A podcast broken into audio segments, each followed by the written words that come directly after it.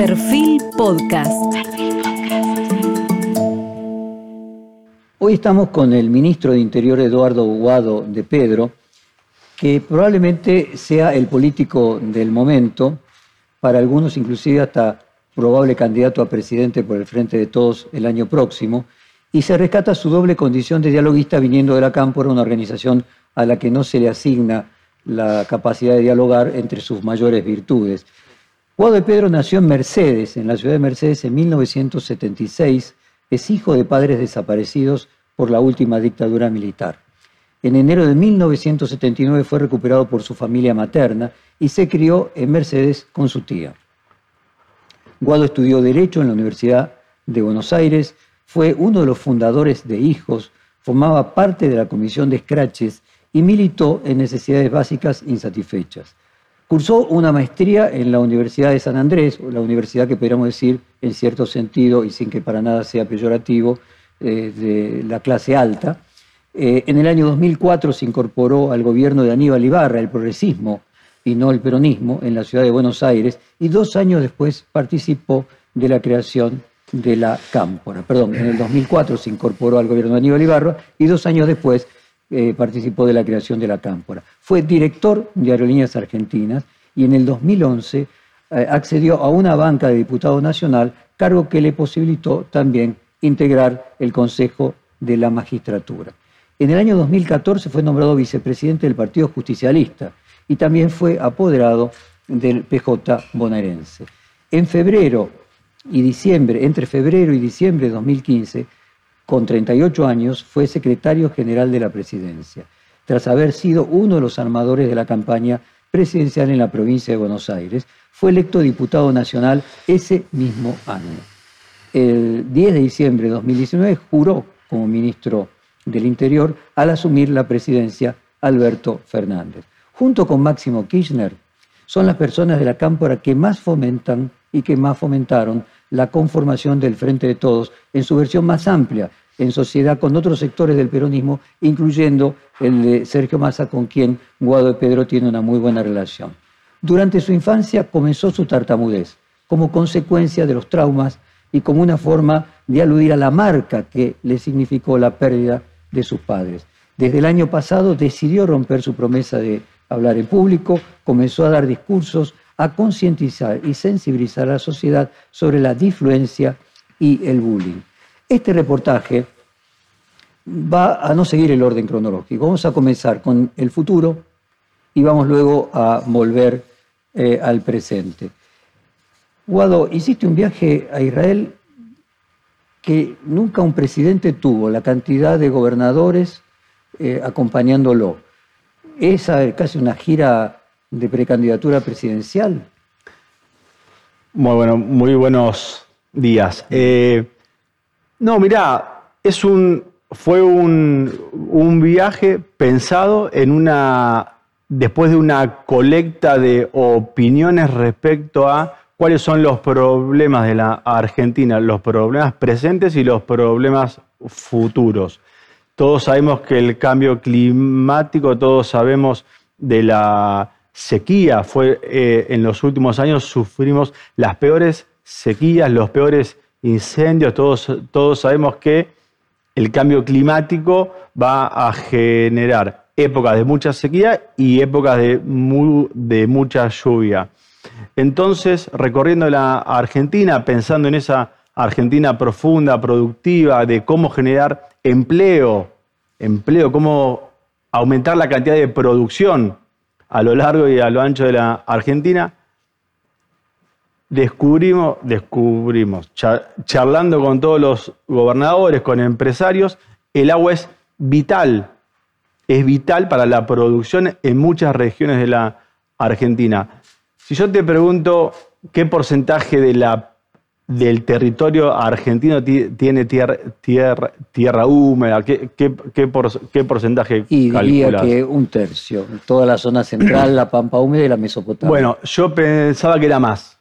La verdad, yo tenía una idea. Yo soy, de Mercedes, claro. yo soy del interior de la provincia de Buenos Aires, soy de la provincia de Buenos Aires, conozco mucho Santa Fe, Córdoba, la Patagonia, me imaginaba una Argentina mucho más verde. Muy bien, dos tercios de la Argentina es árida y semiárida.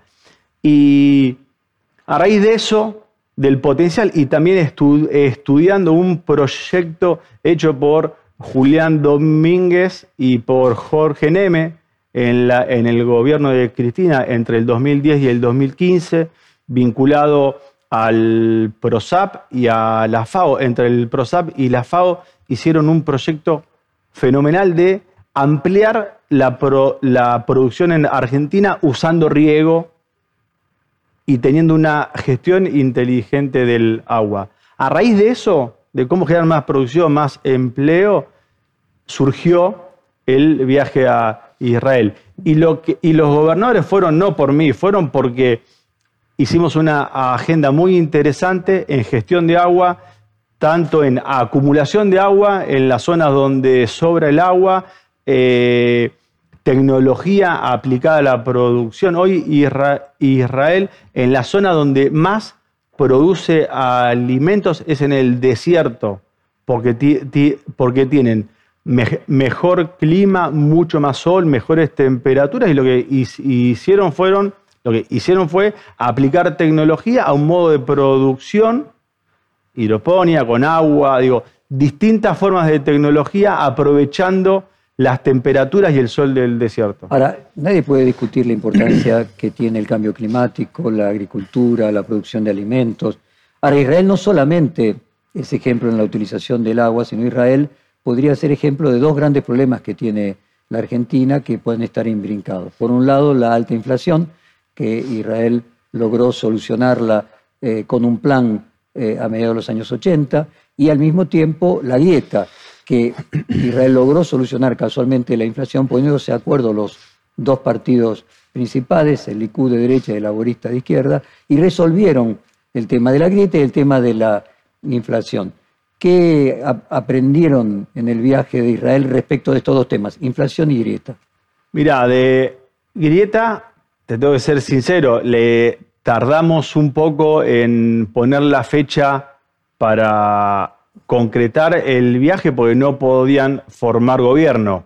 Y durante el transcurso del viaje nos decían, este es el gobierno que tenemos hoy, en 15 días no se sabe si vamos a, mantener el gobierno. Con lo cual, digo, para, para desdramatizar, lo que sucede en Argentina, ¿no? Digo, son, son fenómenos que están sucediendo a nivel global, lo mismo pasó en España, una serie de elecciones que tardaban en conformar gobierno, digo, es cierto que encontrás un espíritu nacional, no encontrás eh, funcionarios, no encontrás empresarios, ¿no? Encontrás investigadores hablando mal de Israel, ¿no? Ese deporte argentino de hablar mal de la Argentina en algunos, en algunos países como Israel no es habitual.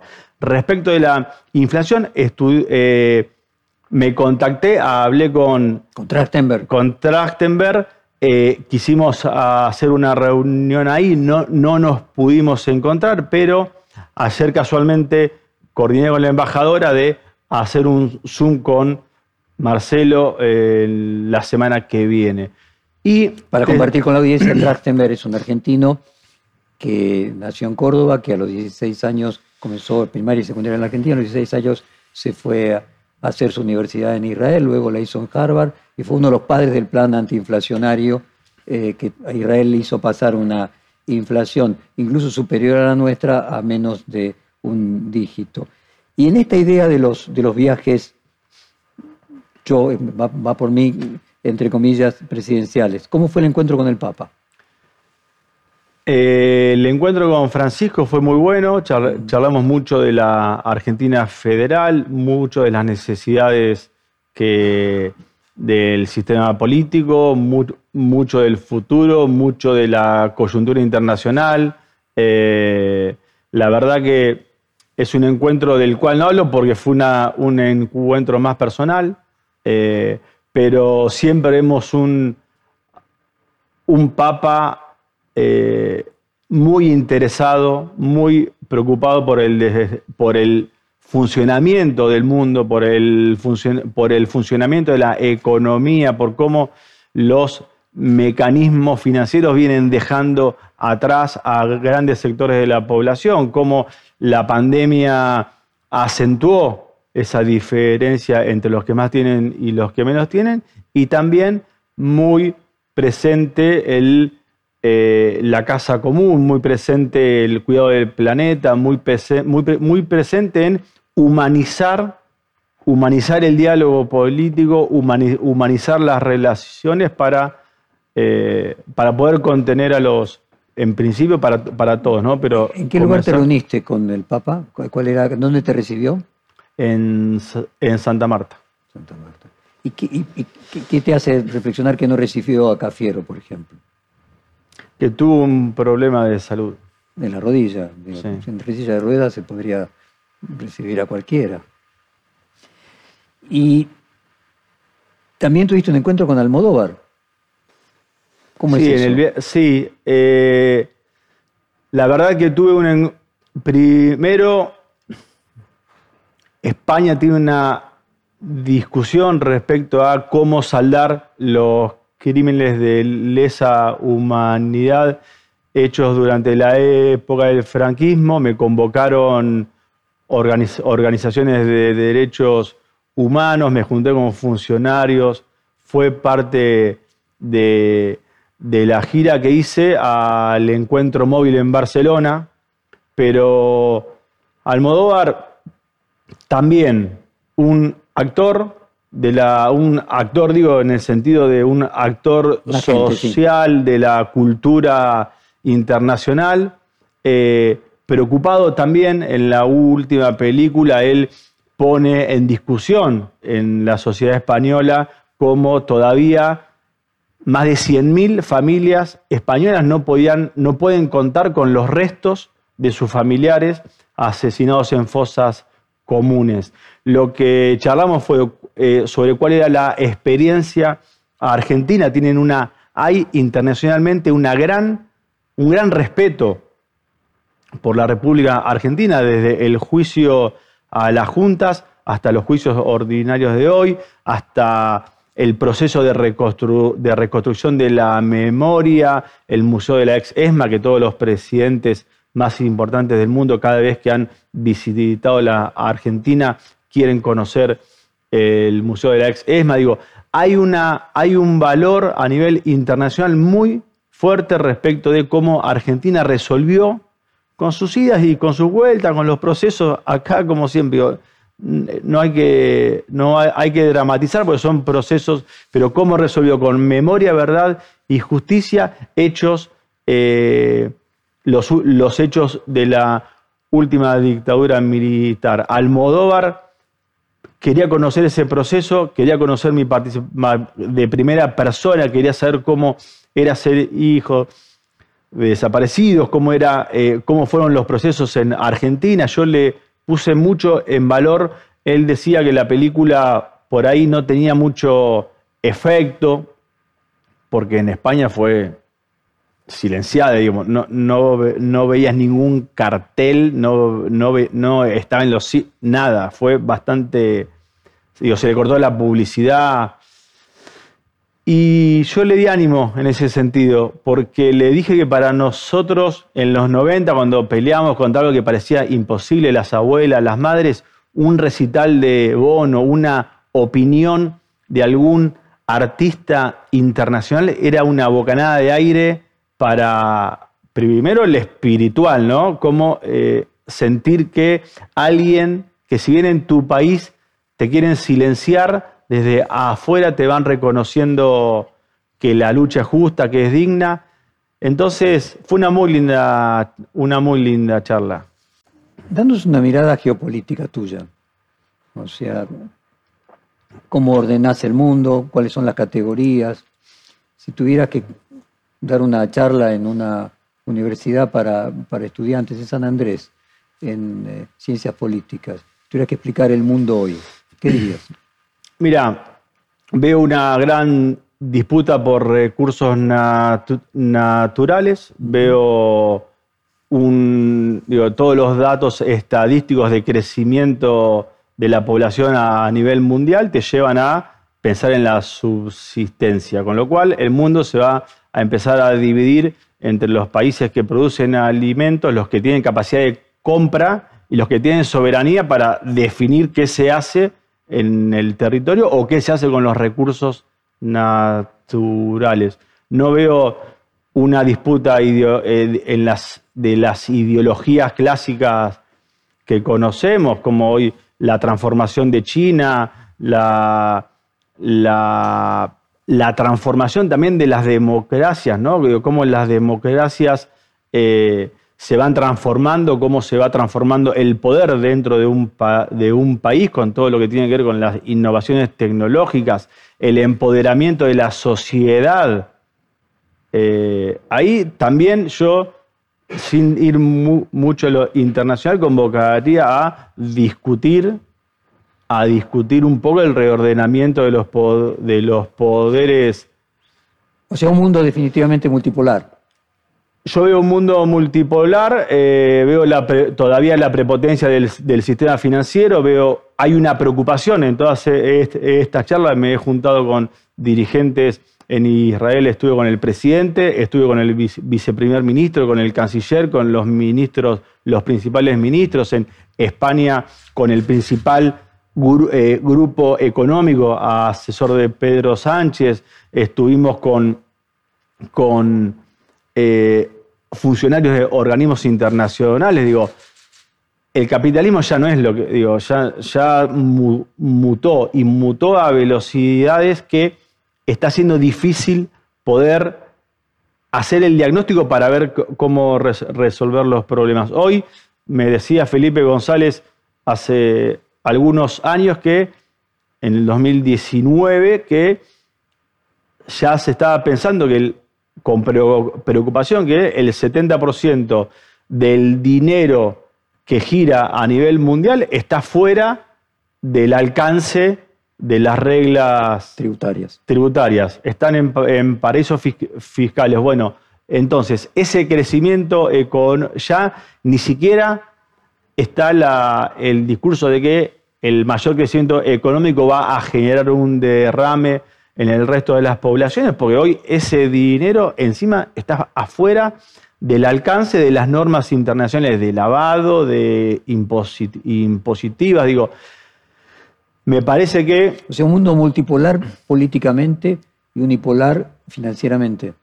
Y hoy, eh, sí, unipolar financieramente yo creo que están surgiendo también fondos, soberanos de los, países árabes, China también se está dando una, política de, financiar para generar vínculos. Digo, hoy los vínculos internacionales están eh, atravesados también, basados en la, necesidad de los países que necesitan de recursos para poder desarrollarse y la disputa es quién ayuda al país a cambio de qué, ¿no? Te preguntaba eh, sobre el mapa geopolítico para entrar en las elecciones próximas y el próximo gobierno. ¿Vos ves que la Argentina está frente a quizás la mejor oportunidad en un siglo, inclusive mejor que la que le tocó a Néstor Kirchner en el 2003 al, hasta, hasta digamos 2008, hasta la crisis de las hipotecas, con una demanda creciente a valores sostenidos no solo por la guerra en Ucrania, de los alimentos, lo que vos planteabas antes, la necesidad, la dependencia de alimentos. Energía, eh, minería, eh, litio, eh, que la Argentina tiene un, un, panorama como nunca tuvo antes y al mismo tiempo desde el punto de vista financiero deben dólares y como hay inflación en dólares, el dólar pierde valor, este último año simplemente 10%, la deuda se achica año a año. O sea que se dan las condiciones para un salto importante de Argentina y de manera sostenida durante décadas o no. Veo oportunidades como las vi, como las vimos, como las vio Néstor cuando dijo tenemos que salir del Fondo Monetario Internacional para poder decidir, para poder tener soberanía sobre el futuro y sobre las, decisiones que se toman para poder desarrollar la Argentina. Cuando digo desarrollar, digo empleo. Una cosa es crecimiento solo, hay muchos países que siguen creciendo con el 70% de la población por eso digo, y entendemos todos, creo, eh, no creo que haya muchos dirigentes políticos que defiendan un crecimiento. Si bien lo, implementa cuando les toca gobernar, si bien en, en los discursivos todos coincidimos en que el crecimiento tiene, que ser con distribución, tiene que ser con desarrollo y tiene que ser ampliando capacidades en la sociedad para que una vez que te quedas sin el recurso natural, tu sociedad siga progresando. ¿no? Eso me parece que es esencial. Veo una oportunidad en el petróleo, en el gas, en la pesca, en el litio, en la energía verde, por supuesto. Veo que no me gusta hablar del pasado mucho, pero veo que el gobierno, el gobierno hasta el 2015, con el, nivel de desendeudamiento que generó, con la visión estratégica de haber recuperado IPF, recordemos que toda la oposición de hoy votó en contra de la recuperación de IPF. IPF tiene el yacimiento de vaca muerta, digo, eh, digo, pues, sin ánimo de ofender ni de criticar, digo, pero pensemos que cuando se tomaron muchas decisiones que son estratégicas para hoy poder pensar en una planta de gas natural licuado en Río Negro o en la provincia de Buenos Aires para poder continuar el gasoducto Néstor Kirchner de Vaca Muerta a Saliqueló, después la segunda etapa de Saliqueló a San Jerónimo Santa Fe, digo, para poder exportar por Chile, para poder seguir produciendo por encima de las necesidades del consumo o del abastecimiento interno, primero se tomaron decisiones muy criticadas, muy criticadas. Entonces, está bueno también el reconocimiento hacia la sociedad de, che, bueno, yo, yo critiqué la estatización de IPF, pero la verdad fue una buena medida, porque hoy nos da la posibilidad de negociar con el mundo, de poder empezar a no solo abastecer el mercado interno, pensar en una planta de gas de gas natural licuado para poder exportar gas, pensar en una planta de fertilizantes. Miren si no nos podemos poner de acuerdo con el sector agropecuario y decir, bueno, hoy Argentina importa el 70% de los fertilizantes, o sea, los fertilizantes nos lo venden a los que somos productores en dólares.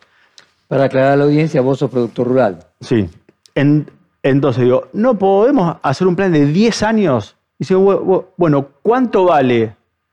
¿Cuánto vale ampliar Profértil? Profértil es la empresa IPF asociada a una multinacional que a partir del gas genera fertilizantes. Tenemos la segunda reserva de gas del mundo. Y la cuarta de petróleo. Y la cuarta de petróleo. Bueno, hagamos un plan de cómo el sector que es el que requiere el, insumo para producir más. Digo, bueno, eh, ¿se puede generar eso? ¿Se, puede generar un diálogo entre el sector productivo, IPF y el sistema político sin caer en que el gobierno le quiere sacar algo al sector? Digo, ¿se puede? yo creo que sí, y yo creo que hace falta. ¿Por, qué? Porque de la otra forma... A ver, perdóname no, que te interrumpa. hay, dos, hay dos aspectos de lo que vos mencionas. Una, la necesidad de crear acuerdos. Eh, y esto tenía que ver con lo de Israel y la, y la grieta. Evidentemente Israel solucionó la grieta en los 80, ahora Israel se está argentinizando, podríamos decir, el mundo se está argentinizando, podemos grietas por todos lados. Pero no, eso, eso, eso, va, por mí. Pero lo que iba es, eh, una necesidad fundamental para el desarrollo es tener acuerdos. Sí. O sea, poder ponerse de acuerdo con la oposición. Y la otra es tener la soberanía, la libertad de poder decidir sobre los recursos propios. Me pareció entender que vos dijiste que Néstor Kirchner, entre las decisiones estratégicas, sacó al, Fondo Monetario Internacional del monitoreo de la Argentina y ahora ese sería el problema para poder desarrollar soberanamente ese desarrollo, ese crecimiento. No, mira, eh, iba a que en el 2015 en el 2015, según Duhovne, hay un videito de Duhovne, se los puedo, lo pueden buscar en internet, dice en una charla, muy sorprendido, que encontraron una Argentina con un nivel de deuda respecto del PBI de los más bajos del, mundo, el sector empresario un nivel de deuda los más bajos del mundo, y las familias argentinas con un 5% de deuda de lo que producían en el año.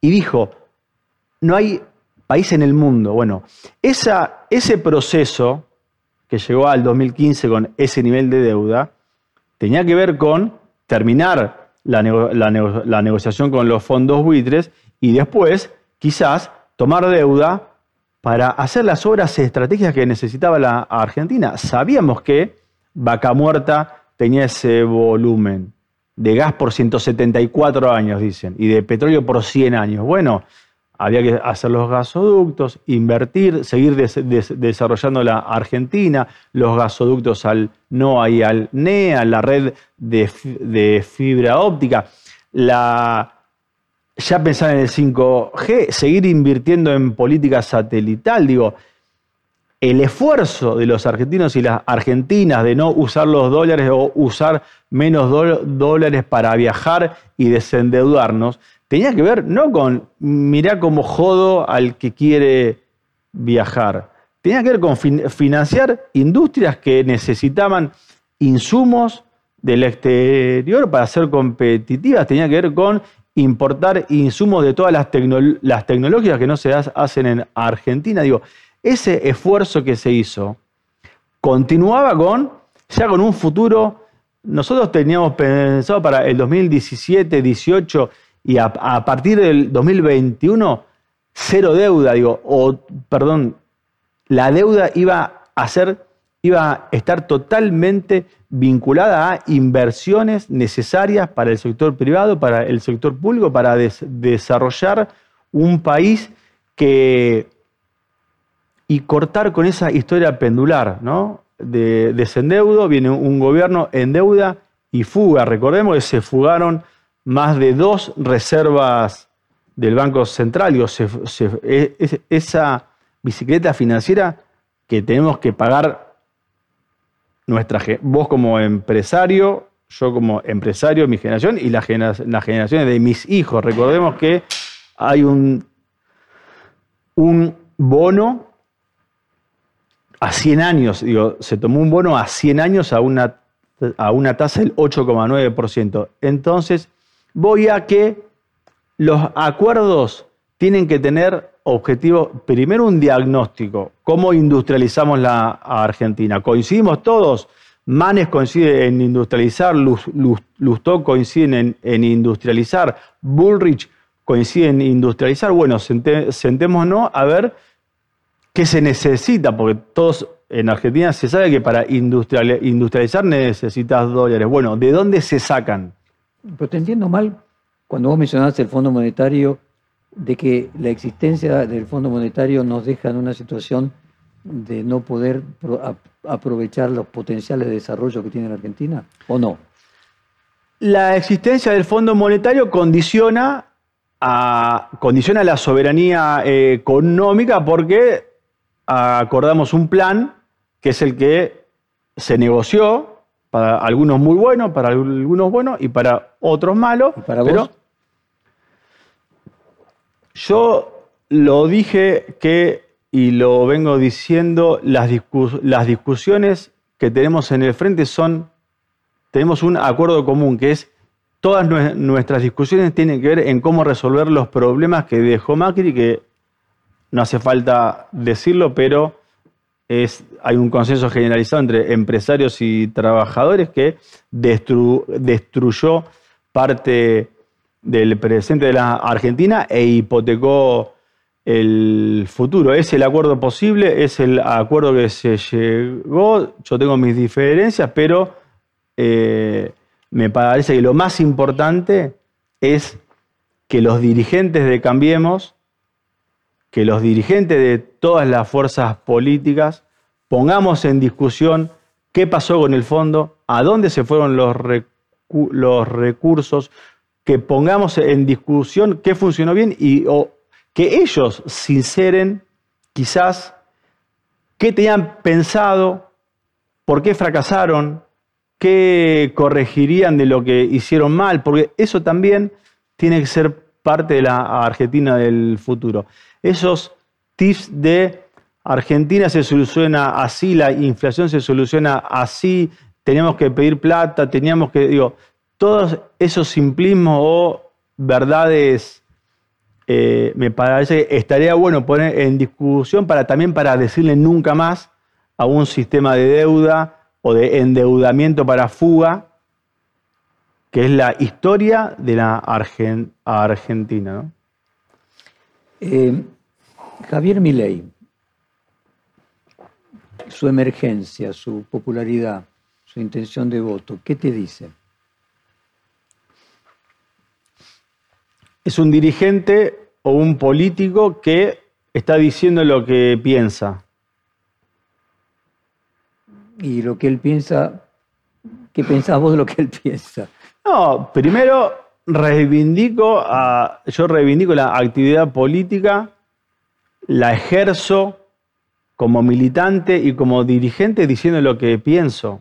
No concibo lo que pasó en otro que se meta en política. De lo que valoro que se metan todos. No valoro el discurso del odio. Veo peligroso para la sociedad el, la fantasía de atacar al otro, la fantasía de eliminar al otro. Me parece que esas fantasías de que generalmente fueron del antiperonismo con el peronismo de eh, hay que terminar con el peronismo, proscribir, eh, hacerle golpes, prohibir la palabra perón, peronismo, digo, Todas esas fantasías lo que hicieron fue fortalecer la identidad, con lo cual, lo dije cuando Bullrich hablaba de había que exterminar al kirchnerismo, digo, me parecen juegos de palabras peligrosos, me parece que... todo absolutismo es peligroso.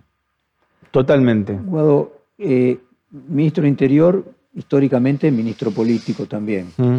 Eh, y quiero entrar en el tema de elecciones eh, ¿Crees que Milei mm, es un, un, candidato que puede ir creciendo o que llegó a su cenit y en el caso de que se diera lo primero, que le saca más votos a Juntos por el Cambio que a otros sectores de la política? Yo creo que si Juntos por el Cambio no sinceran lo que son, lo que quieren y los objetivos que, plantean en serio, Mauricio Macri llegó o cambiemos, llegó un, discurso que era unir a los argentinos, hizo un desastre, persiguió a los, metía preso a los que tuiteaban en contra, usaron el Estado, inteligencia, las fuerzas de seguridad, hizo un desastre.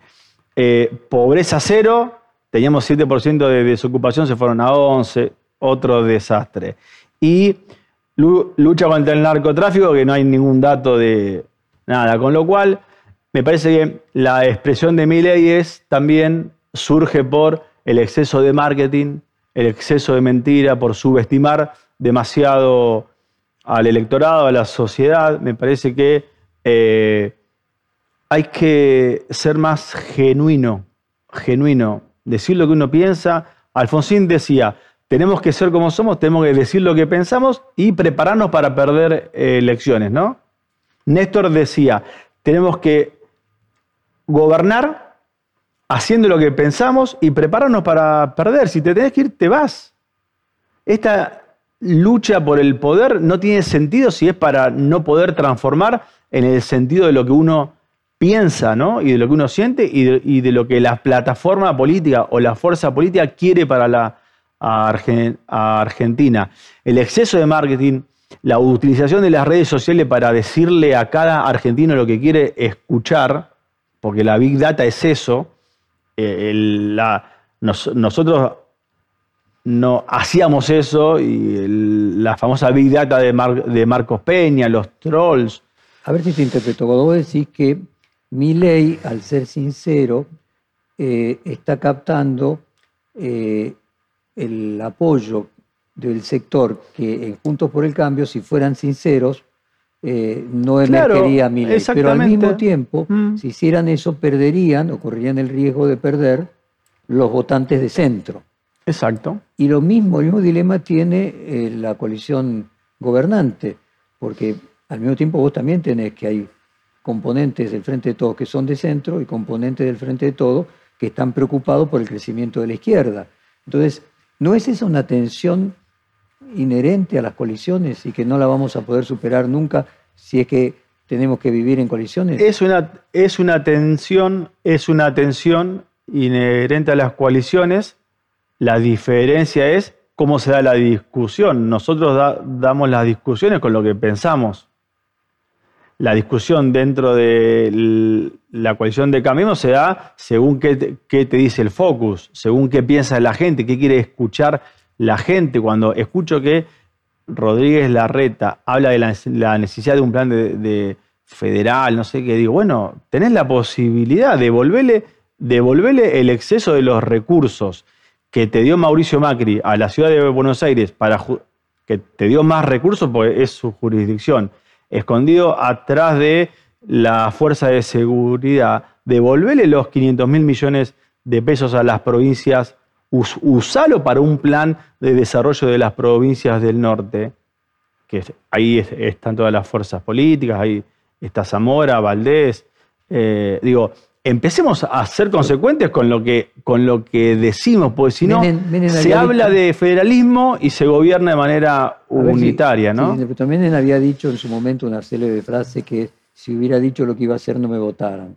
Vos lo que estás diciendo es que dentro de Juntos por el Cambio hay cierto pudor a decir lo que piensan, porque suponen que eso le restaría votos, mientras que mi ley no tiene pudores. Exactamente. No, y yo digo que hay un límite también de la política respecto a la, de la tolerancia en la, digo, o de la tolerancia de la sociedad para con la política. Eh, a Cristina se la critica por ser frontal, a, Alberto se lo critica por decir lo que, lo que piensa. Bueno, digo, me parece que la sociedad quiere dirigentes genuinos que digan lo que piensan y que una vez que hacen campaña, hagan lo que prometieron en la campaña hoy hay mucha información de lo que cada uno de nosotros piensa y siente, porque en el celular, yo debo estar cinco horas por día en el celular, mi celular tiene mucha más información de, lo, de cómo soy yo que la que tengo yo, porque yo me olvidé lo que hice hace 10 años y el celular no. O sea, los que llegan de manera ilegal a ese tipo de información, están en mejores condiciones de manipular el voto de la, de la sociedad. A ver, interpreto. Vos decís que en realidad no hay diferencia entre Horacio Rodríguez Larreta y Macri. Que uno disimula nada más y el otro no. Yo digo que eh, cuando les tocó gobernar, yo digo, cambiemos, son lo que hicieron cuando les tocó gobernar beneficiaron a los que más tenían, beneficiaron en términos federales a la jurisdicción que más tenía, le dieron más, a los sectores industriales, digo, se decía un gobierno de empresarios y perjudicó a los empresarios.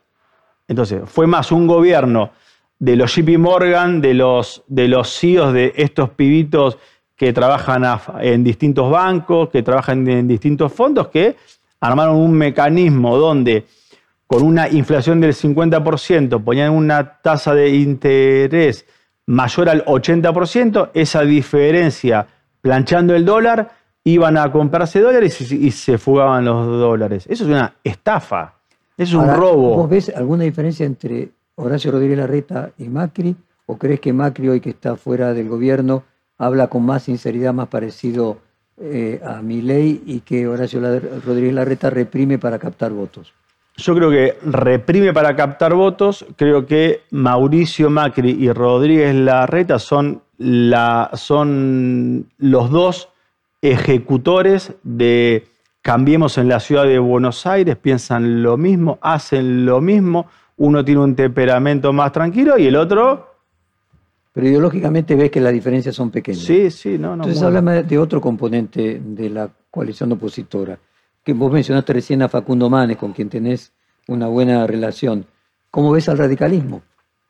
Veo al radicalismo en un proceso de, discusión interesante, veo al radicalismo eh, reconociendo errores de haber callado demasiado durante el gobierno de Cambiemos.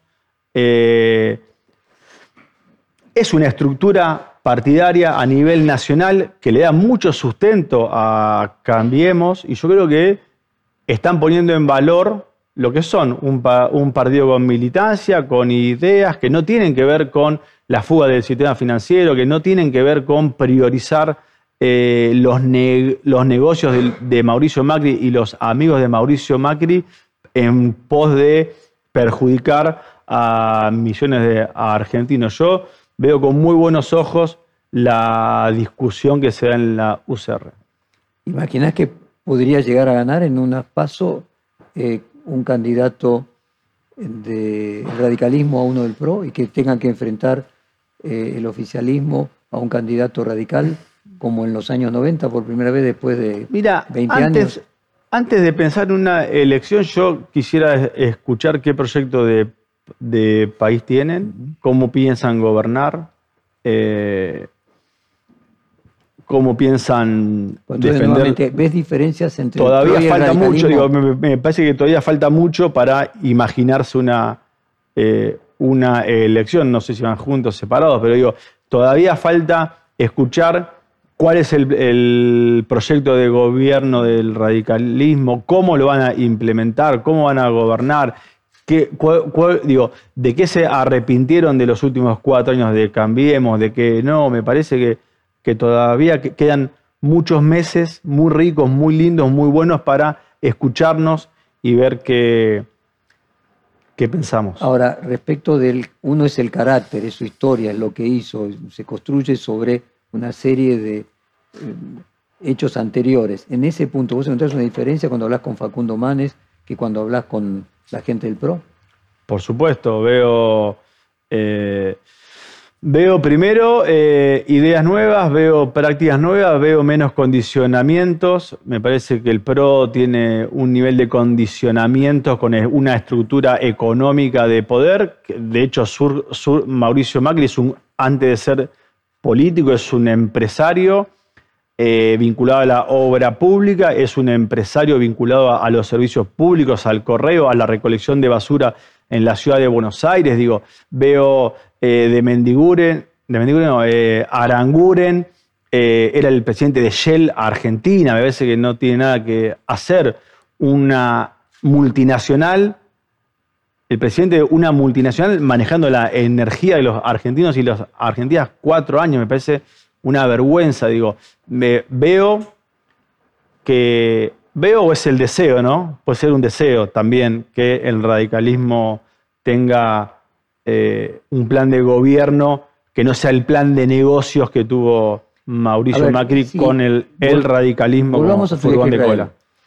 Eh, si la solución es generar acuerdos, va a ser muy importante que en ambas coaliciones eh, triunfen los más moderados, los que podrían acordar con el otro, los que podrían tener posibilidades de entendimiento. En ese sentido, si el radicalismo tuviera una posición eh, de primos interpares dentro de Juntos por el Cambio, esto sería muy importante para el frente de todos, para poder establecer alianzas, esos acuerdos de política de Estado y viceversa. Entonces, digo, es, importante ver si los, los cambios que se producen dentro de las coaliciones, aunque sea demasiado pronto, porque le preguntas a todos los políticos y todos dicen, bueno, falta mucho. Bueno, pero eh, uno de los temas que a vos siempre te interesó es la planificación. Exactamente, mira, cuando, para que veas, mira, ya me, olvidé de comentarte algo. Al viaje de Israel fuimos con el gobernador de Mendoza, la gobernadora de Río Negro. ¿Por qué? Porque Mendoza requiere de una gestión moderna de, sus sistemas de riego, porque Río Negro tiene el Río Negro que tiene un valle impresionante que administrando bien los sistemas de, riego puede sumar 350.000 hectáreas productivas en una, con un sol y con una amplitud térmica muy interesante para producir determinados productos que la mayoría son algunos para consumo, otros son exportables, porque también fue, fuimos, fueron con la gobernadora de Santa Cruz a analizar cómo Israel desaliniza el, agua del mar. Recordemos que estos proyectos de hidrógeno verde que hay en Santa Cruz, que hay en Río Negro, van a requerir un, una tecnología para desalinizar el agua. Digo, eh, acuerdos hay. Hoy está el Consejo Económico y Social, donde participan distintas fuerzas políticas, y planificación. sectores. Yo me decía, el ministro político obviamente tiene que planificar eh, cómo va a ser ese Sí, futuro electoral y qué, conven- qué conviene desde los escenarios eh, de competencia que suceda en la, en la oposición y, y en Mira, yo hoy, hoy estoy más abocado a la planificación del desarrollo. Cuando arrancó la pandemia, desde el Ministerio del Interior definimos que para nosotros el federalismo era la posibilidad de tener empleo. Federalismo igual trabajo. Viste que hay, muchas definiciones de, federa- de federalismo en la Constitución, en la historia, las guerras, los caudillos. Bueno, nos- nos- nosotros simplificamos Sim- simplificamos y para nos- nosotros, para nosotros, la de federalismo es trabajo. Cuando nos pusimos a, a hablar con los distintos actores de la... Si vos estás planeando un plan de desarrollo federal, que dicho sea paso, viniste atrasando esta entrevista hasta tenerlo listo, eh, y era como Penélope. Eh, No, la ¿cu- cu- realidad cu- que- ¿Cuándo es que va a estar el la, plan de real- desarrollo? la realidad es que venimos charlando con los gobernadores y las gobernadoras de todas las fuerzas políticas en cuáles son las necesidades de infraestructura cuál- o cu- cu- cuáles son los estorbos que hacen que cada una de las economías regionales encuentre un techo que no, que no, se puede, que no pueda ser competitiva. Eh, en ese plan de desarrollo que venimos consensuando con gobernadores y gobernadoras, con el, el gabinete nacional, que también lo pusimos en discusión con los sectores, eh, con las cámaras económicas de cada una de las provincias para ver qué necesitaban para generar más empleo, para producir más. No, yo quería pedirte esa misma honestidad que vos eh, Sí. le destacás a, a, a Milei y que destacás del Frente de Todos para hablar del futuro electoral eh, con la misma eh, Bien, dale. honestidad. Entonces, iba en ese punto a decir, bueno, definimos ya a la coalición eh, opositora, o sea, la visión que vos tenés respecto a la coalición opositora, de que ojalá, tenés tus dudas, el radicalismo pueda ser el primus inter pares y que en el fondo la reta es lo mismo eh, que Macri. Vayamos ahora a la coalición oficialista. Eh, en estos días, quien fue ministro del Interior como vos en los 90, Carlos Rucauf, y después vicepresidente y después gobernador de la provincia de Buenos Aires, él vaticinó una posible fórmula eh, presidencial en la que te colocaba a vos junto con Grabois de, de vice.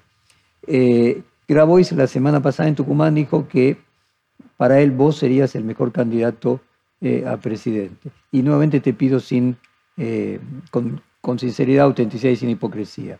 Si se dieran las condiciones, ¿es algo que estarías dispuesto a hacer? Mira, nos- nosotros, yo en lo personal, y mi militancia, mi historia, mi, que es algo cono- conocido por todos, nosotros participamos generalmente, todas las decisiones se, discuten de manera col- colec- colectiva. Entendemos que discutiendo, debatiendo las decisiones estratégicas, se pierde, se pierde un nivel de riesgo, ¿no? Digo, o, se gana, digo, en debatir gan- ganás, eh, eh, eficiencia en la decisión, ¿no? Cuando las ideas no se discuten, no se debatan, son, son- no se debaten y son más individuales que, colecti- que colecti- colectivas, tenés mucho más riesgo de eh, equivocar.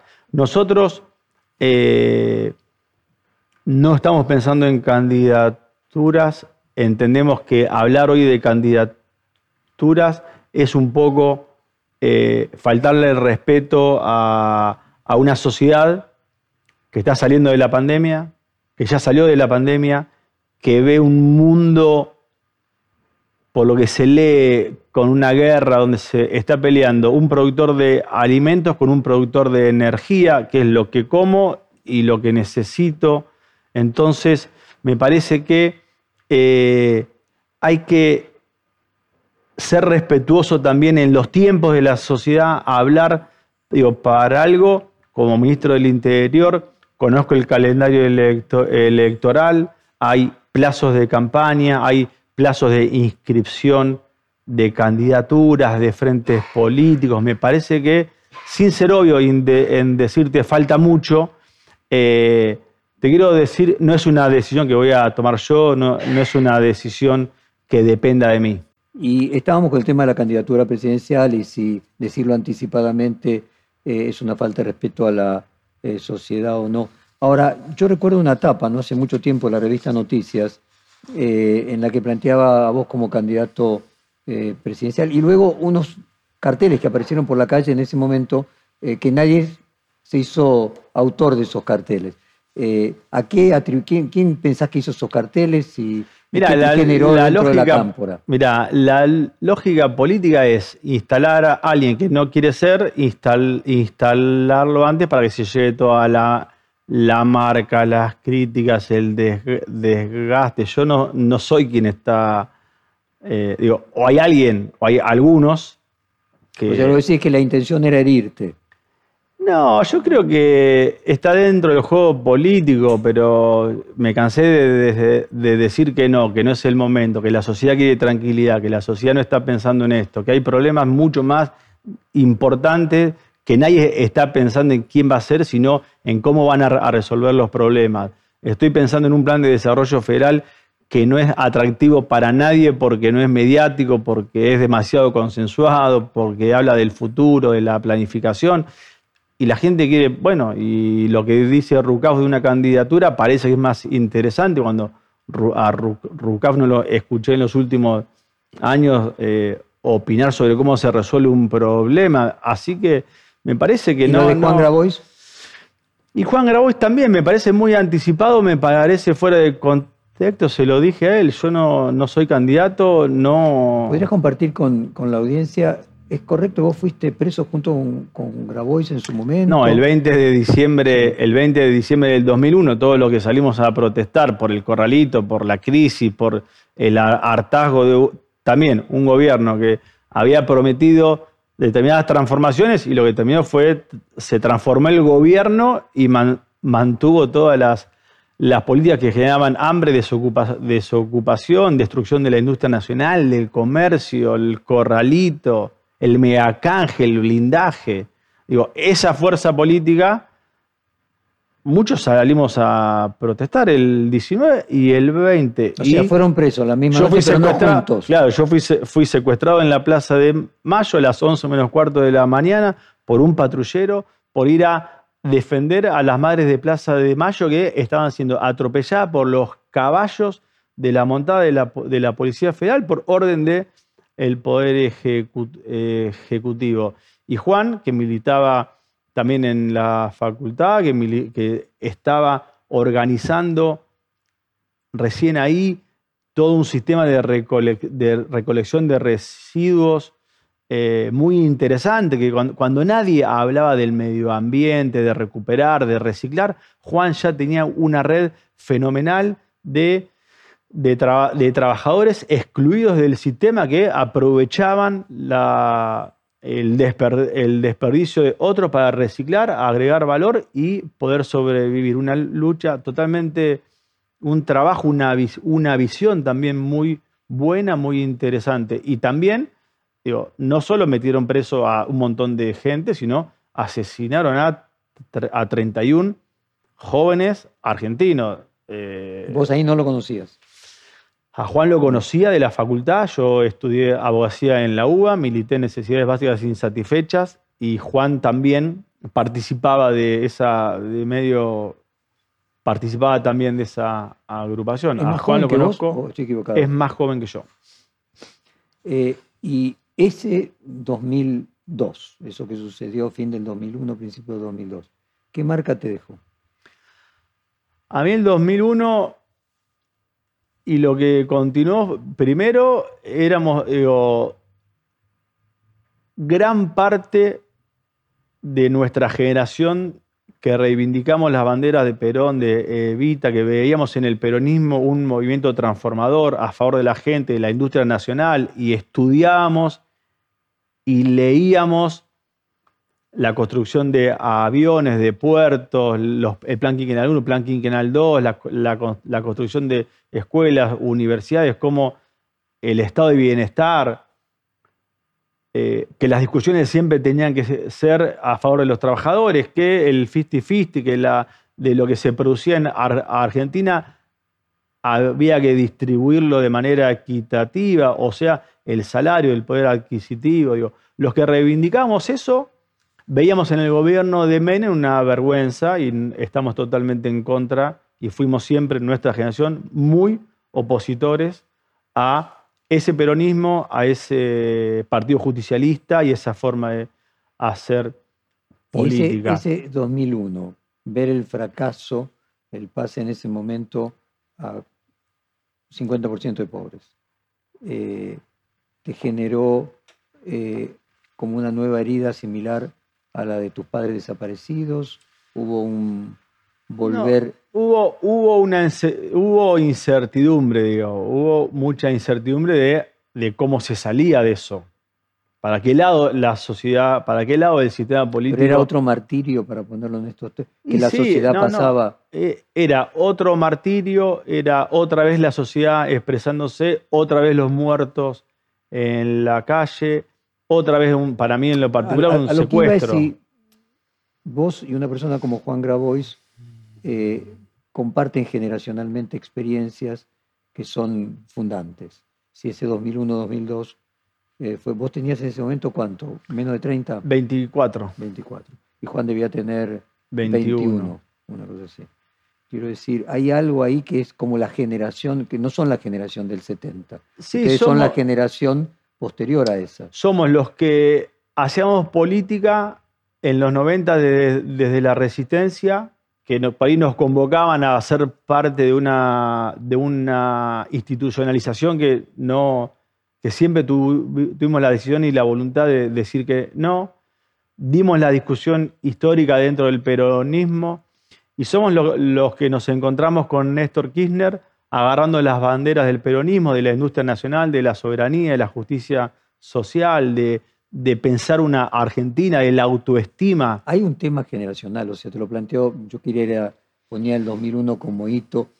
Digamos, la cámpora eh, es una organización que tiene en, su nacimiento una cuestión generacional.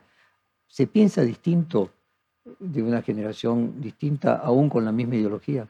Se piensa, sí, por supuesto. Por supuesto, porque son vivencias, son experiencias, son visiones de futuro, es, es parte también de la, de la, de la energía y, y, de la perspectiva que, te da la experiencia y lo que y la planifica y la planificación del viste aquella frase esa vulgata de que si de joven uno no es socialista no tiene corazón y si de grande si no es conservador no tiene eh, razón eh, vos notaste un, un proceso en tu ideología que los años van modificando? Mira, yo, nosotros por suerte, yo al, militar en derechos humanos, militar en, en, la universidad, ahí teníamos de todas las ideologías. Eh, al, el Frente para la Victoria tenía todas las ideologías. Recordemos que Cristina fue en una fórmula con el radicalismo como vice, ¿no? Fue Julio Cobos candidato y fue vicepresidente por en una fórmula con Cristina. Nosotros desde una visión más jaurechana, más, nunca, eh, nunca vimos la política con la, división ideológica europea de izquierda, derecha. Entendemos... Socialdemocracia. socialdemocracia. Entendemos más eh, un proyecto nacional, entendemos más un movimiento nacional policlasista, multipartidario, donde haya objetivos claros que tienen que ver el empleo, la felicidad, la, felicidad del pueblo es, filosóficamente es el objetivo nuestro, ¿no? Pero para eso hay que tensar un poco, hay que fomentar la industria nacional, hay que defender la soberanía de los que quizás quieren venir a hacer un extractivismo eh, agregado de valor, por eso fomentamos el agregado de valor en la industria, fomentamos la educación técnica, fomentamos la, las universidades. Hoy, o el, el actual gobierno de Alberto y Cristina, como el de, el de Cristina de antes y el de Néstor, eh, la soberanía hoy también tiene que ver con generar conocimiento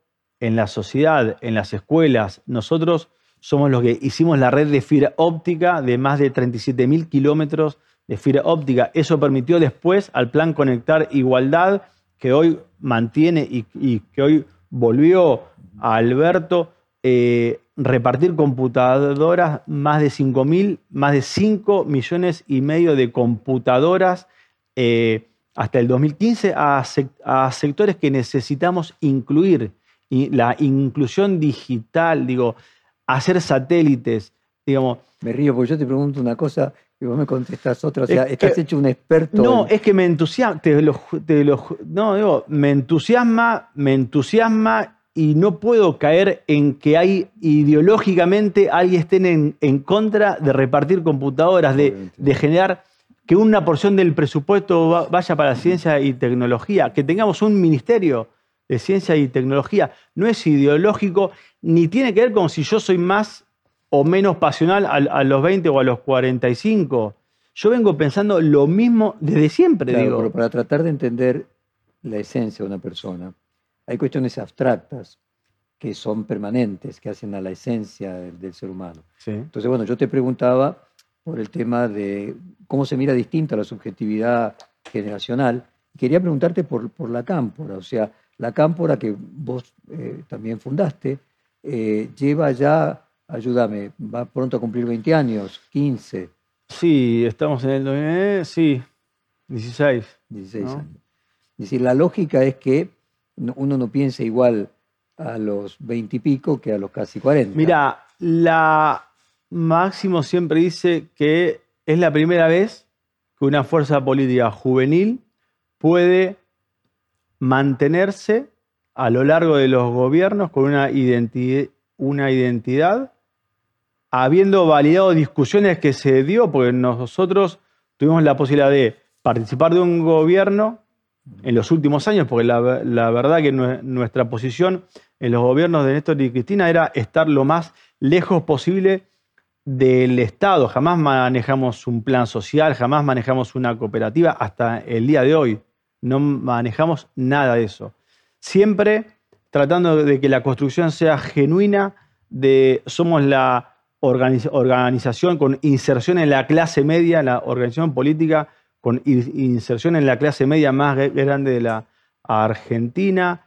Eh, y tuvimos la suerte de, o la suerte o la, o la dinámica que nos permitió mantenernos con, con ruidos. ¿Cómo cambia la edad? 20 años después. No, pero es que no, no es la edad, es la es el ejercicio que se hace al hacer una política y que te vaya bien, hacer una política y fracasar, hacer una, tener una experiencia como opositores. Bueno, esto decía Miguel Ángel Pichetto, citando el teorema de Baglini, que él decía, independientemente que sean categorías europeas, que la cámpora con los años se va a hacer socialdemócrata. Saca la palabra socialdemócrata, pero que la cámpora con los años, que nace como una organización juvenil rebelde, se va a ir acercando, con el teorema de Baglini, a ser más realista, más pragmática. Pero es que nunca, digo, el nacimiento de la cámpora, a nosotros nos corrían por izquierda siempre, digo, el nacimiento de la, de la cámpora digo, también fue muy realista en las posturas y en los posicionamientos. Muy realista. concretamente, el Frente de Izquierda dice que ustedes son burgueses. Por eso digo, eh, el movimiento Evita me criticaba porque yo tenía celular. O sea, usan BlackBerry. Digo, siempre nos criticaron por tener una línea más racional, más vinculada a la generación de empleo, eh, a un modelo de país que lo que confiamos, que creemos que tenemos las condiciones de, generar. No, es que. ¿Les preocupa el crecimiento de la izquierda en la provincia de Buenos Aires y en otras partes, pero en la provincia de Buenos Aires, fundamentalmente el conurbano? No, eh, no estamos preocupados por el, el, resto de las fuerzas políticas, sí damos internamente las discusiones que son visibles porque entendemos que nuestra fuerza política tiene que tener salarios con mayor poder adquisitivo y tenemos que atender necesidades de un sector de la sociedad que nos comprometimos en la elección y que no hay tiempo para esperar y dar respuestas. Eh, Vos fuiste uno de los primeros que después de las elecciones, de la derrota en las elecciones pasadas, presentó su renuncia. ¿Cambió tu relación con el presidente ese hecho? Mira, yo puse a disposición mi renuncia. Es un tema que lo hablamos con el presidente, que por supuesto generó un tiempo de, desencuentro. Después nos volvimos a juntar, le expliqué mis razones y la, y la verdad que hoy tenemos muy buena relación. ¿Cuál es tu visión diferente a la del presidente? Tenía que ver con una, con una estrategia electoral que se hizo para, eh, para, el, 2010, para el 2021, eh, una diferencia en cómo abordamos la elección, una diferencia en la jefatura de campaña de lo que se hizo en la elección del 2021 y que terminó con hechos conocidos por todos. ¿Y hoy, respecto a la economía, tenés diferencias? Hoy estamos en estas discusiones, lo que te acabo de decir, estamos preocupados por el poder adquisitivo, estamos preocupados por ver, hoy hablamos con el ministro de Desarrollo Social, Juan Chizabaleta, hablamos en la reunión de gabinete cómo, eh, cómo potenciar o cómo acelerar ese pase de planes de potenciar trabajo a, trabajo formal, cómo, eh, cómo fortalecer Matías Culfas hablaba de la recuperación del sector automotriz, una recuperación fenomenal. El resto de los sectores hay una desocupación del 7%, un crecimiento del 6,1% en el primer trimestre. Catopodis hablaba de las 4.800 obras que están en marcha. Alexis Guerrera de los 1.700 kilómetros de ferrocarriles que ya estamos, de vías que estamos haciendo. Digo, me parece que hay mucha obra, se está haciendo mucho y las discusiones son respecto de atender algún tipo de necesidades que para nosotros sigue siendo fundamental, que, que si hay crecimiento, tiene que ser con redistribución lo más rápido posible. Vos hablas de las categorías que no compartían las categorías europeas. ¿Qué pasó? ¿Qué sentiste cuando el presidente en esta misma serie de reportajes se calificó como socialdemócrata? allá hace dos años? Porque somos un frente político que se llama Frente de Todos, donde hay distintas fuerzas políticas. Tenemos los radicales, está el Frente Renovador, está los socialdemócratas. Me parece muy bueno y me parece que en una visión nacional entran todas las fuerzas políticas, entran los radicales, entran las mejores expresiones de todos los partidos políticos. ¿Y vos representás a la Cámpora en ese sentido dentro de esta composición? de los sectores. Entonces, el mayor representante de la Cámpora en el gobierno. Nuestra fuerza política siempre fue el, Frente para la Victoria. Yo represento al Frente para la Victoria, lo que después se llamó Unidad Ciudadana en el 2017. Yo represento lo que fue Unidad Ciudadana en el 2017. Viste que en el Senado ahora nuevamente eh, recuperó Unidad Ciudadana su, podríamos decir, personería. ¿Vos representás, te sentís representante de eso que es Unidad Ciudadana hoy también? No, yo hoy me siento parte, representante del Frente de Todos. Creo que a mí me representan todos mis compañeros y todas mis, compañeros del Frente, los intendentes, los gobernadores, y yo si quiero representar a alguien, quiero que se sientan representados todos y todas. Yo trato de, de, avanzar en el tema este de la, de la sinceridad y la posibilidad que da un reportaje más extenso. ¿no? Pero digo, claramente veíamos que para ganar una elección ya no alcanza con una fuerza. Para ganar una elección, cada una de las fuerzas tiene que hacer eh, esfuerzos para conquistar partes cercanas eh, y esto te lleva al centro. De hecho, Cristina Kirchner eligió a, eh, a Alberto Fernández porque necesitaba equilibrar una visión de una parte e incluir otra parte de la sociedad que a lo mejor no estaba tan a gusto con ella o con su discurso exclusivamente. Esto indica de que necesariamente el Frente de Todos, va a tener, va a enfrentar el mismo problema el año próximo, que es encontrar un candidato que no sea representante de una parte, sino que tenga características que representando una parte incluya otras. Ese fue el papel que cumplió Alberto Fernández en el 2019 y probablemente se te ve a vos cumpliendo ese papel porque sos del sector de la cámpora el más moderado, el más dialoguista, el que cuando vas a hablar, por ejemplo, a Yayao, los empresarios hablan bien de vos, el que vas a Expo Agro y terminan hablando bien de vos. Es decir, es eh, obvio que se te plantee como una alternativa de candidato si es que el presidente Alberto Fernández no llegara al año próximo con una mejora de sus negativas. Es decir, eso ¿Me permitís, es obvio, ¿no? ¿Me permitís poner en, discusión parte de los conceptos de tu pregunta? al contrario. Yo desconozco la eh, por qué Cristina, vos das por sentado que Cristina eh, hace el video, elige a Alberto Fernández como candidato para llegar a otro sector. Desconozco si eso es así. Lo que sí creo que, lo, que sí tiene que ver la decisión con que iba a ser muy difícil gobernar eh, con el grado de virulencia que existía contra una mujer, contra una mujer que se plantó a muchos sectores de poder y por ahí eh, la elección de la fórmula tiene que ver con, eh, no con ganar una elección, sino con tener un gobierno más eh, tranquilo, con tranquilizar la política. Quizás estemos diciendo lo mismo, o sea, ganar y gobernar. Porque, ganar, se ganaba, me parece que habría que preguntarle a ella, no, no hablo nunca por, no, decir, por el presidente para poder gobernar también, para poder gobernar, para poder hacer acuerdos, que marcabas que era necesario acuerdos, no solo para ganar, para gobernar, obviamente para gobernar hay que primero ganar, pero bueno, para gobernar como objetivo final, es necesario alguien que pueda establecer puentes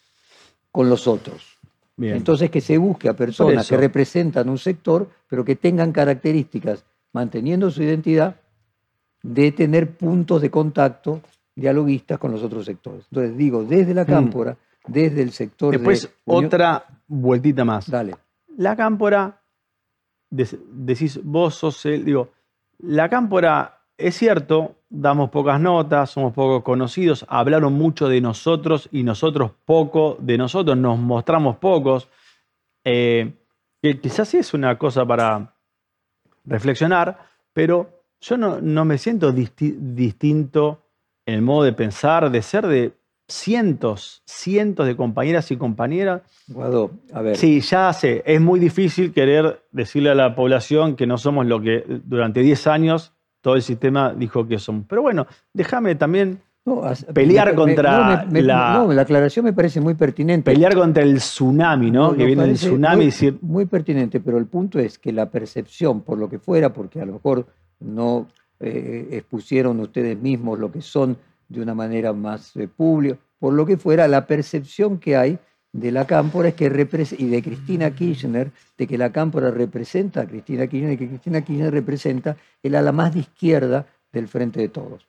Esa perspectiva, independientemente de la Eso no es real.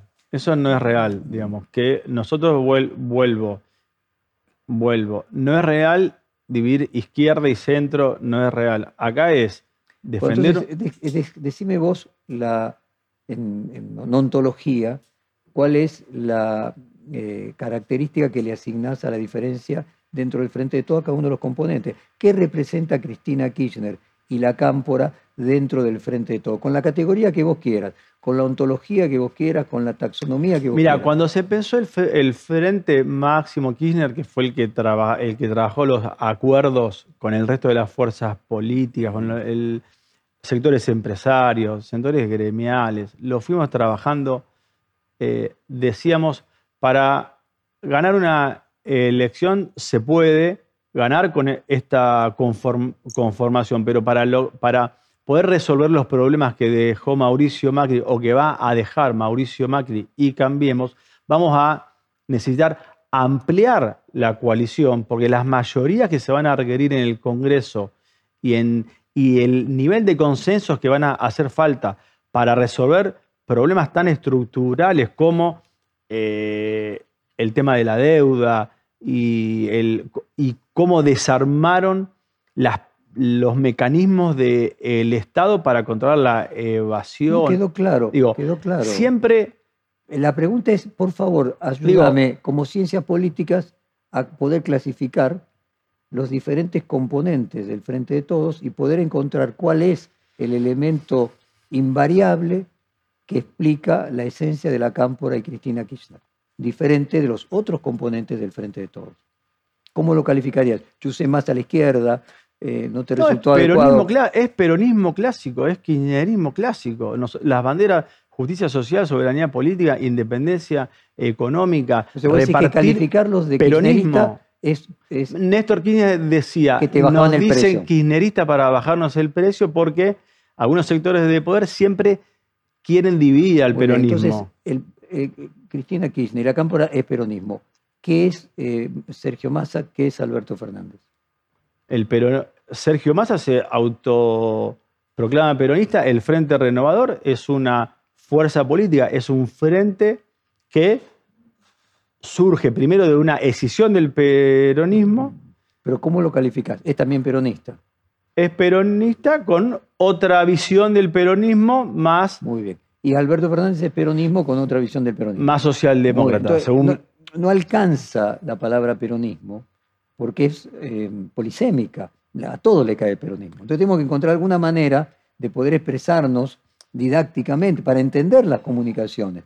Eh, Un frente más amplio, con más gente, más tranquilo. Usaste la palabra más tranquilo. Eh, Sí. Bueno, entonces yo lo que trato de llevarte es a que como vos quieras eh, calificar el sector que vos No, representás yo también quiero, yo que- también quiero salir de, de que yo tengo cualidades, es- no tengo ninguna cualidad especial. Pienso en la política, eh, la cualidad es entender La lo que puede ser el necesita carácter. Argentina. La la- la- la- el- en psicología, el, el- el carácter es la esencia del ser humano, o sea, va más allá de la ideología. El Sí, carácter puede ser un elemento crucial en política. Sí, pero en- yo creo que en política necesitamos también ideas, necesitamos proyectos, necesitamos plani- planificación y, a- y poder hacerlas. Digo, me parece que eh, por Muchas eso veces quiero- el carácter puede Por eso llevar a le- que... estoy esquivando a tu pregunta, que entiendo es. eh, No, yo pienso que eh, lo lógico en la política va a ser que cada una de las coaliciones trate de encontrar un candidato que lo represente, que sea auténtico, que eh, esté dentro de su esencia y de sus invariables, pero que al mismo tiempo tenga características que no sean rechazadas por la otra parte, porque luego va a ser necesario Sí, pero, gobernar y hacer acuerdos. claro, ahí está. Digo, también tenemos que dejar de pensar, como lo decía Alfonsín Né- Néstor, en que el objetivo es ganar una eh, elección. No, para gobernar. Seguí con el planteo. Para gobernar, vos Bien. mismo decís que hacen falta Sí, acuerdos. por a veces, supuesto. siguiendo esa lógica, el frente Economía, tendría que tener... bimoneta- economía bimonetaria. El presidente y la vicepresidenta vienen diciendo es un problema estructural, la inflación. Mauricio Macri decía lo resuelvo en cinco minutos, mi gestión la van a valorar. Si en cinco minutos no resolví la inflación, terminamos con 50. Bueno, es estructural, bueno, ¿cómo resolvemos? Ningún partido político va a poder resolver eh, el contrabando de la hidrovía, la fuga de cereales, el- la lu- lucha contra el narcotráfico, si el Estado tiene estructuras con mafias Entonces, enquistadas, tampoco vamos, digo, ningún gobierno puede, y más con este sistema electoral que cada dos años te, te pone una elección, con lo cual el diálogo para generar una solución tiene que ser demasiado Y- rápido y- y vos porque sos- al otro año no, no, no se sos- permite el diálogo por Y vos sos el más dialoguista de la cámpora.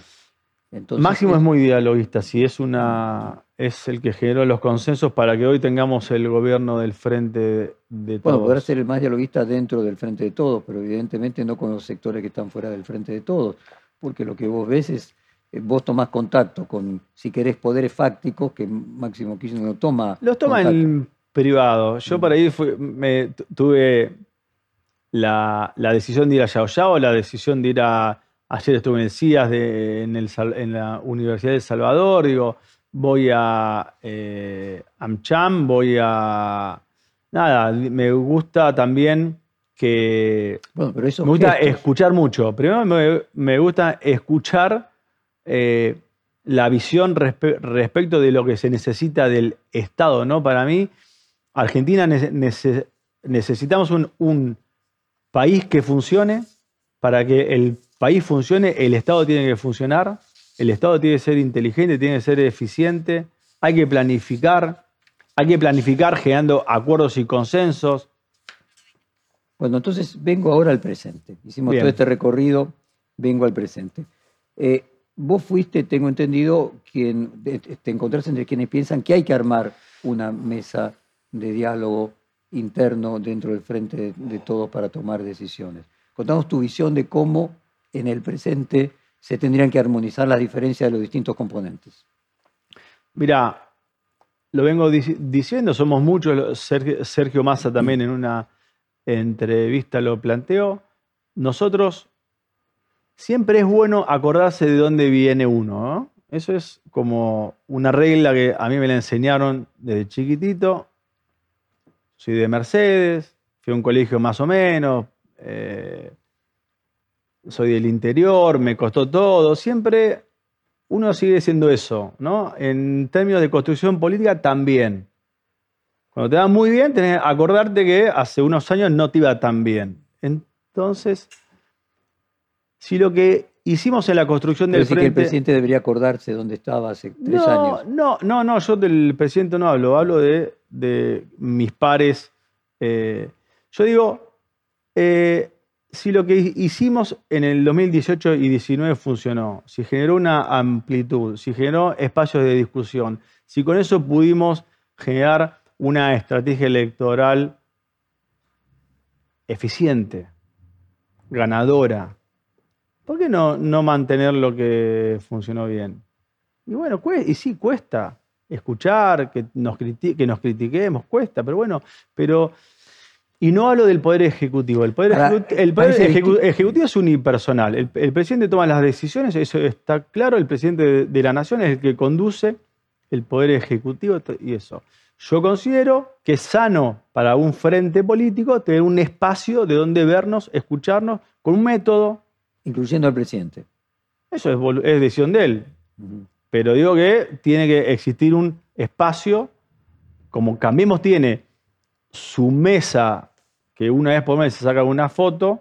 Es más fácil cuando no se está en el gobierno, ¿no? Una vez que, como decís, la presidencia Por eso digo que siempre es bueno acordarse de dónde venimos, porque eso genera más... Y la posibilidad de ver hacia dónde van también, que se puede volver al llano. Siempre. ¿Cómo está la relación de la vicepresidenta con el presidente? En la mayoría de los medios se escucha de que es una relación que está rota. ¿Cuál es tu propia visión de cómo está esa relación hoy? Yo creo que el no te puedo hablar por el, presidente y la vicepresidenta porque desconozco la interacción que tengan ellos. Yo te hablo de por lo menos la, el, el funcionamiento del gobierno. Hoy tuvimos reunión de gabinete, se sigue gestionando más allá de las discusiones, no, no entro, no, bueno, economía. Eh, ¿Cómo imaginas que se va a llegar a las elecciones el año próximo en términos económicos? ¿Cómo imaginas que va a ser el segundo semestre de este año? Y si hay viento de cola o no para el año próximo, la inflación se espiraliza y echa a perder todo.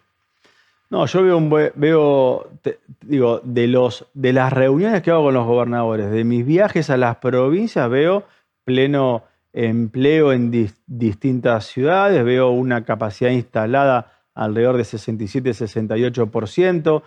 La metalmecánica, estuve en Expo Agro, metalmecánica tiene todo el, 2022 comprometido en sus ventas.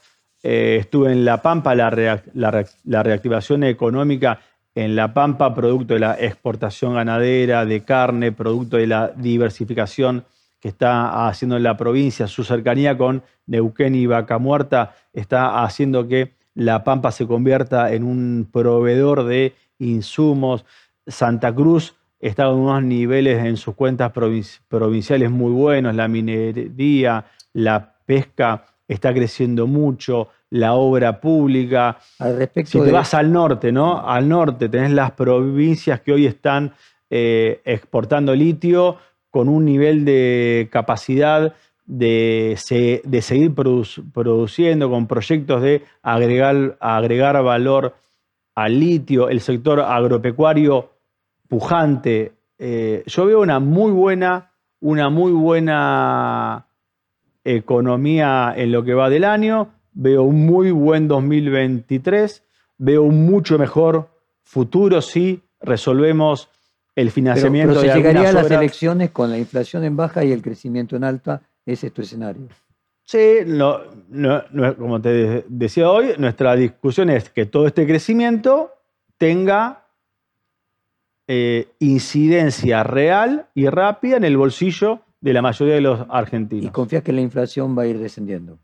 Yo confío también en, que en, el resto de los actores del sistema económico, la política, los empresarios, los medios de comunicación, en tranquilizar un poco, en tranquilizar un poco, en que eh, eso de apostar que fracase el otro para ya Mauricio Macri hablando de números que no son reales, digo, la maldad termina termina siendo contraproducente para todos y todas. Estamos llegando al final del reportaje y quiero ir a lo personal.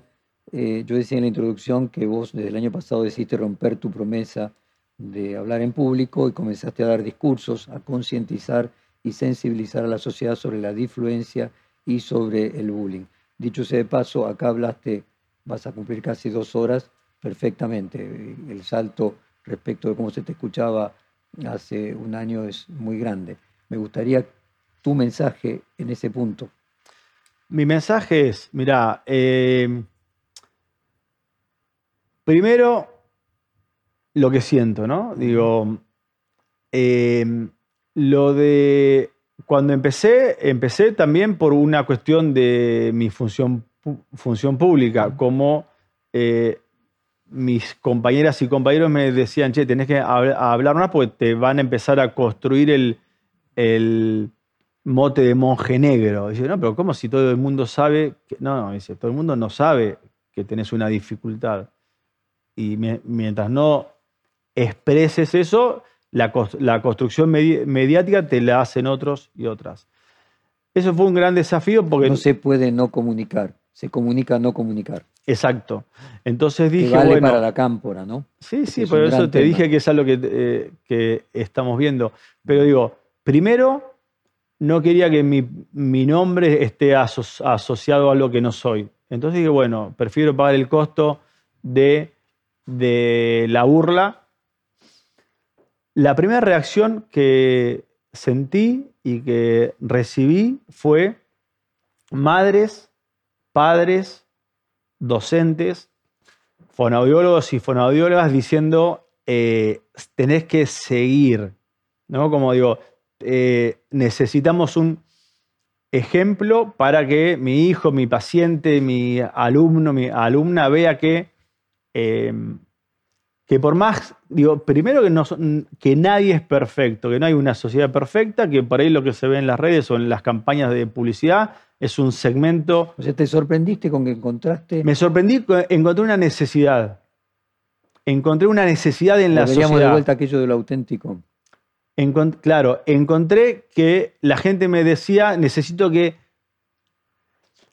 digamos, encontré una necesidad de mucha gente que no es perfecta, mucha gente con problemas, muchos pibes después de la pandemia con problemas de comunicación, de vínculo, muchas familias, con cada cual con su problema y eh, poner... no solamente representaba la disfuncionalidad en el habla, sino cualquier disfuncionalidad. Exacto, exacto. Una metáfora de superación de cualquier disfuncionalidad. Exacto. Y, em, y ahí me convocaron una ONG para ver si podía hacer un video para una campaña de bullying. Le dije que sí, vino un profesional diciendo que me quería asesorar y que yo mejore lo que estaba diciendo del bullying porque era muy genuino, pero por ahí ya no era... Mi modo de resolver el bullying no era eh, técnicamente correcto. Técnicamente correcto, me quería ayudar, le dije bienvenida.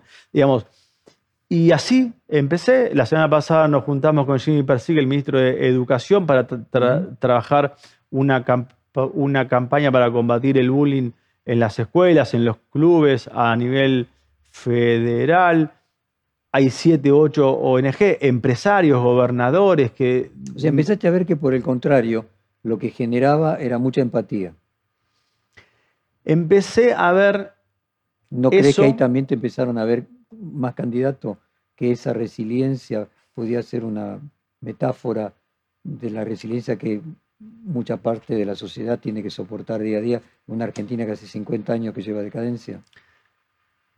Empecé a ver también que, que la sociedad quiere cosas genuinas, que ya sabe que no es todo perfecto, pero que quiere verlo, que, quiere representantes que no sean perfectos, que quiere periodistas que no sean perfectos, quiere salir de ese estereotipo permanente de gente perfecta, pues en la tele se ve perfecta, todos sabemos que nadie es perfecto y que después... Eh, pero hay una dinámica, en muchos países mucho más relajados no es así. No tenés eh, el estereotipo de publicidad de bebé, de ese chiquitito blanco y rubio, el, periodista, el prototipo de familia tiene que ser de tal, digo, me parece que hay un exceso de marketing en el funcionamiento de la sociedad y del consumo que la gente dice, espera, che... Y ahora déjame... A, No, digo, pero te termino. La moda, ¿La moda en qué terminó? Que las modelos pesaban 45 kilos y que después las adolescentes tenían problemas de trastornos alimenticios y después tenían problemas de salud graves. Y eso empezó con marcas de ropa para gente normal y empezó con, eh, empezamos con modelos parecidos a la sociedad. Bueno, en la política más parecido a la sociedad. Y última, eh, ¿qué significa que haya matado a los padres. ¿Qué, deja eso? ¿Cómo se procesa eso? ¿Y qué metáfora, qué enseñanza, qué mensaje puede dejar para otros en, otras tipo, en otro tipo de pérdidas? Em, políticamente es... Eh, no días. No, para nada. Políticamente es un mensaje y una energía em, como para que no vuelva a suceder, digo, que ninguno sufra lo que sufrimos los que nos tocó esto, ¿no? Eh, personalmente, una empatía y un cuidado de la sociedad eh, y un nivel de responsabilidad en que guarda que es, digo, muy, te deja muy alerta de que los discursos, que las peleas, que, que las dinámicas no vayan creciendo y que puedan terminar en... Recordemos que eh, los procesos sociales arrancan con, con un líder, con un discurso del odio, con un señalamiento al distinto, a la distinta, y después terminan con quizás con matanzas para mí el aprendizaje es, eh, es cuidar a la sociedad argentina, es la responsabilidad a la hora de hablar, escuchar, hablar, la, es eh, que nunca más vuelva a pasar lo que me pasó, que, que cuidemos de nuestra Argentina y, y en lo personal haber sido protagonista de los organismos de derechos humanos que pedían em, memoria, verdad y justicia y ver el proceso, lo que te contaba de Almodóvar, ¿no? que me preguntaba cómo hicieron en Argentina, digo, ver ese, proceso y poderme sacar la espina que tenía de impunidad y poder transitar con total... te sigue emocionando. Te acaba de emocionar recién al solo contarlo en segundos. Digo, es... Uno lo lleva siempre dentro. Te agradezco y que hayas eh, transcurrido estas casi dos horas de conversación. Eh, Gracias. que sé que no es fácil, así que estoy muy, muy agradecido. Gracias a vos. Perfil Podcast.